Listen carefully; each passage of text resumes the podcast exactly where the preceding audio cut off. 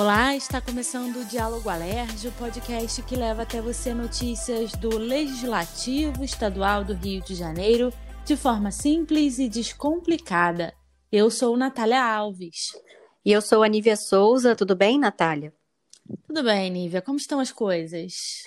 Tudo bem, Natália. Não sei se todo mundo lembra, mas na semana passada o podcast Diálogo Alerge antecipou a reunião virtual do Fórum Rio de Desenvolvimento, liderada pelo presidente da Alerge, deputado André Siciliano, que mobilizou autoridades de representações dos setores produtivos na defesa da manutenção dos royalties do petróleo para o Estado. Mais de 64 autoridades participaram do encontro, entre elas o governador em exercício Cláudio Castro, o procurador-geral do Estado Bruno Dubô, além de deputados estaduais e federais, prefeitos das cidades produtoras de petróleo economistas e reitores de universidades públicas.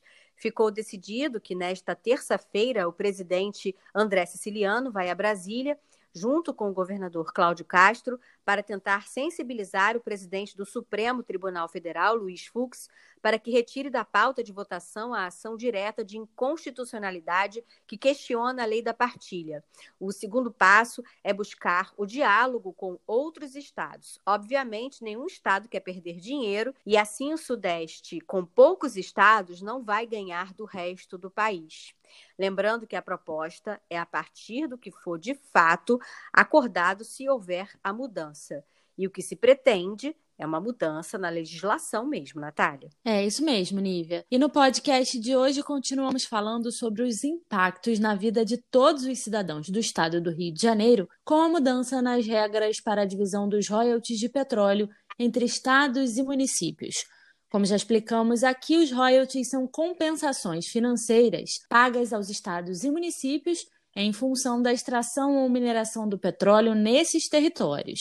Acontece que, com a aprovação da Lei 12.732 de 2012, a chamada Lei da Partilha pelo Congresso Nacional, o que seria a indenização pelos possíveis danos ambientais aos estados e municípios produtores, passaria a ser repartido com todos os estados da federação. E os impactos para o Rio de Janeiro são devastadores, já que o estado produz 80% de todo o petróleo brasileiro e mais de 60% de todo o gás natural, Nívia. É, e a Assembleia Legislativa vem rebatendo as críticas de que o estado gasta mal esses recursos.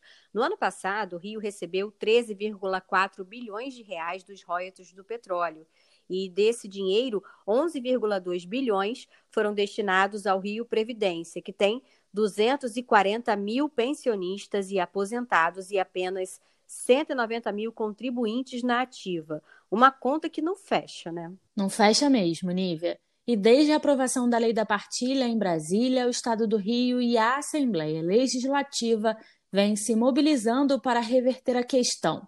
O Rio entrou com uma ação direta de inconstitucionalidade no Supremo Tribunal Federal, a ADI 4917, e em 2013 a ministra Carmen Lúcia suspendeu os efeitos da lei.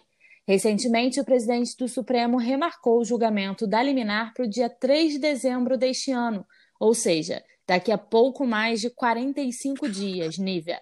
A ação argumenta que os impactos da lei da partilha desequilibram drasticamente o orçamento do Estado, o que impede o cumprimento de obrigações constitucionais, legais e contratuais, Nívia.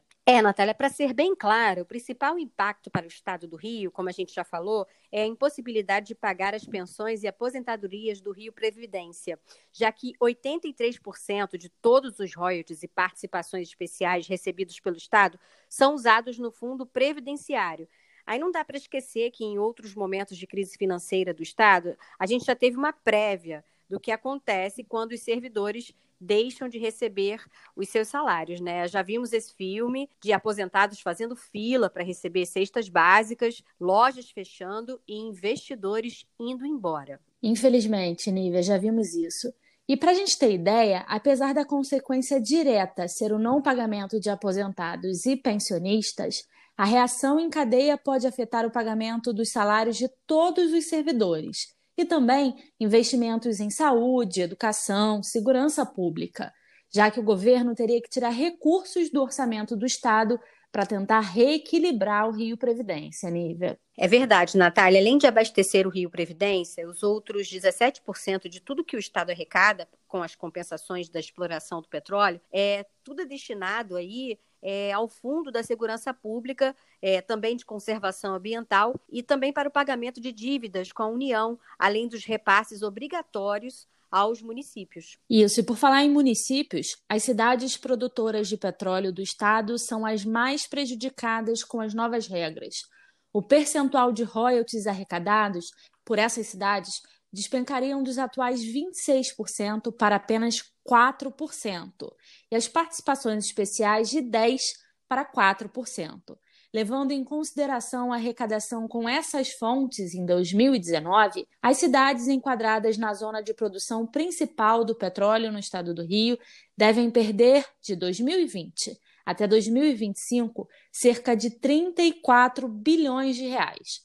Saquarema, por exemplo, deve perder 50% de tudo que arrecada nesse período, mais ou menos um bilhão e meio de reais por ano, Nívia. Maricá, atualmente, o município que mais recebe royalties e participações especiais, perderia até 2025 32% de tudo que arrecada para investir em serviços públicos. É como se do dia para a noite a cidade deixasse de receber 4 bilhões e meio de reais. Dinheiro que tem sido investido na cidade em obras de infraestrutura com planejamento de longo prazo e num fundo soberano da cidade que foi criado como uma espécie aí de poupança para quando os royalties acabarem. É, Nívia, esses números são assustadores. E mais assustador ainda é a possibilidade do Estado perder cerca de 57 bilhões de reais nos próximos cinco anos, caso o STF decida pela validade da lei da partilha. O orçamento do ano que vem, que foi enviado para a LERJ no final de setembro, prevê uma receita líquida de cerca de 66 bilhões de reais. As perdas com os royalties representam praticamente tudo que o Estado pretende arrecadar nesse próximo ano. E não podemos esquecer que nesse mesmo orçamento já prevê um rombo de cerca de 20 bilhões de reais nas contas do Rio. Por isso, nos corredores da Alerj, quando ouvimos falar sobre a mudança na regra de divisão dos royalties, a palavra mais falada é caos. É verdade, Natália, com certeza. E Nive, eu acompanhei a reunião virtual do Fórum Rio de Desenvolvimento que discutiu essa questão na LERD. Né? Nela, o secretário estadual de Fazenda, Guilherme Mercedes, apresentou quatro possíveis cenários com o julgamento do STF. No primeiro, o Rio perde 57 bilhões entre 2020 e 2025 com a aplicação integral da lei e sem o pagamento retroativo de 2013 a 2015 a todos os contratos. O segundo cenário seria a aplicação da lei sem o pagamento retroativo para todos os contratos a partir de 2020.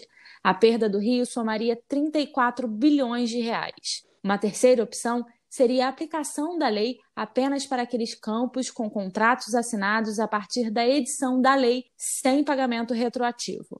Nesse caso, o Rio teria uma perda menor, em torno de 3 bilhões de reais. E o último cenário trata da aplicação da lei apenas para os campos com contratos assinados a partir de 2020 ou após a decisão do STF.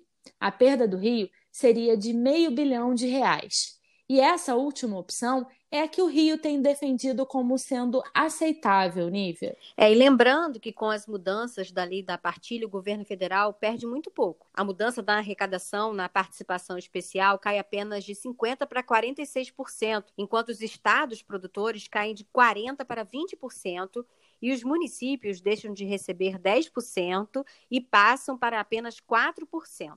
A Alerj defende que é preciso buscar, junto ao presidente Bolsonaro, ao presidente do STF e o presidente da Câmara dos Deputados, Rodrigo Maia, uma saída que dê tranquilidade ao Estado do Rio, garantindo os contratos em vigor e ambiente jurídico nesse momento tão difícil para as finanças do Estado, sem esquecer que a gente está ainda em recuperação fiscal, né, Natália? É isso mesmo, Nívia. Também precisamos lembrar que, diferente do que muita gente pensa, o Rio não é um estado rico. Pelo contrário, desde 1970, o Rio é o estado que menos cresce e, por isso, possui menos arrecadação de impostos. Apesar do Rio ter o terceiro PIB por habitante do país, está apenas na 17ª posição em termos de receitas públicas. Além do mais, o Rio envia cerca de 170 bilhões de reais por ano em impostos para o governo federal e só recebe de volta 20 bilhões, Nívia. Outra penalização que o Rio sofre é em relação à cobrança do ICMS sobre a extração do petróleo. O produto é o único taxado no destino e não na origem. Como o Rio é o maior produtor de petróleo do país, também é o mais penalizado com a taxação do petróleo no destino e não na origem. E por isso os royalties também são uma compensação por essa injustiça. A Assembleia Legislativa aqui do Rio também entrou com uma ação direta de inconstitucionalidade no STF, a ADI 6250, que questiona a alteração introduzida pela emenda constitucional 33/2001, que permite que a cobrança do imposto deve ser feita nos estados compradores e não onde o óleo é extraído. Nesta ação, a Alerj destaca que, caso o Supremo acate esse pedido, os prejuízos no Rio podem ser minimizados. Depois de tudo que explicamos aqui no podcast Diálogo Alerj, você acha justo tirarem do Rio todos esses recursos? Deixe seu comentário em nossas redes sociais. Esse é um assunto que deveria estar em todas as rodinhas de conversa em cada canto do nosso estado, porque o impacto real é a falência do Rio e a não prestação de serviços à população. É verdade, Natália. Por isso que é tão importante a gente acompanhar esse assunto bem de perto. Entre na luta em defesa do Rio, você também. Nós vamos ficando por aqui. Na próxima terça a gente acompanha tudo sobre a reunião em Brasília e se precisar a gente volta aqui para te contar. Até semana que vem. Eu sou Natália Alves. E eu, Nívia Souza, me despeço de vocês. Peço que se cuidem. Até a próxima semana.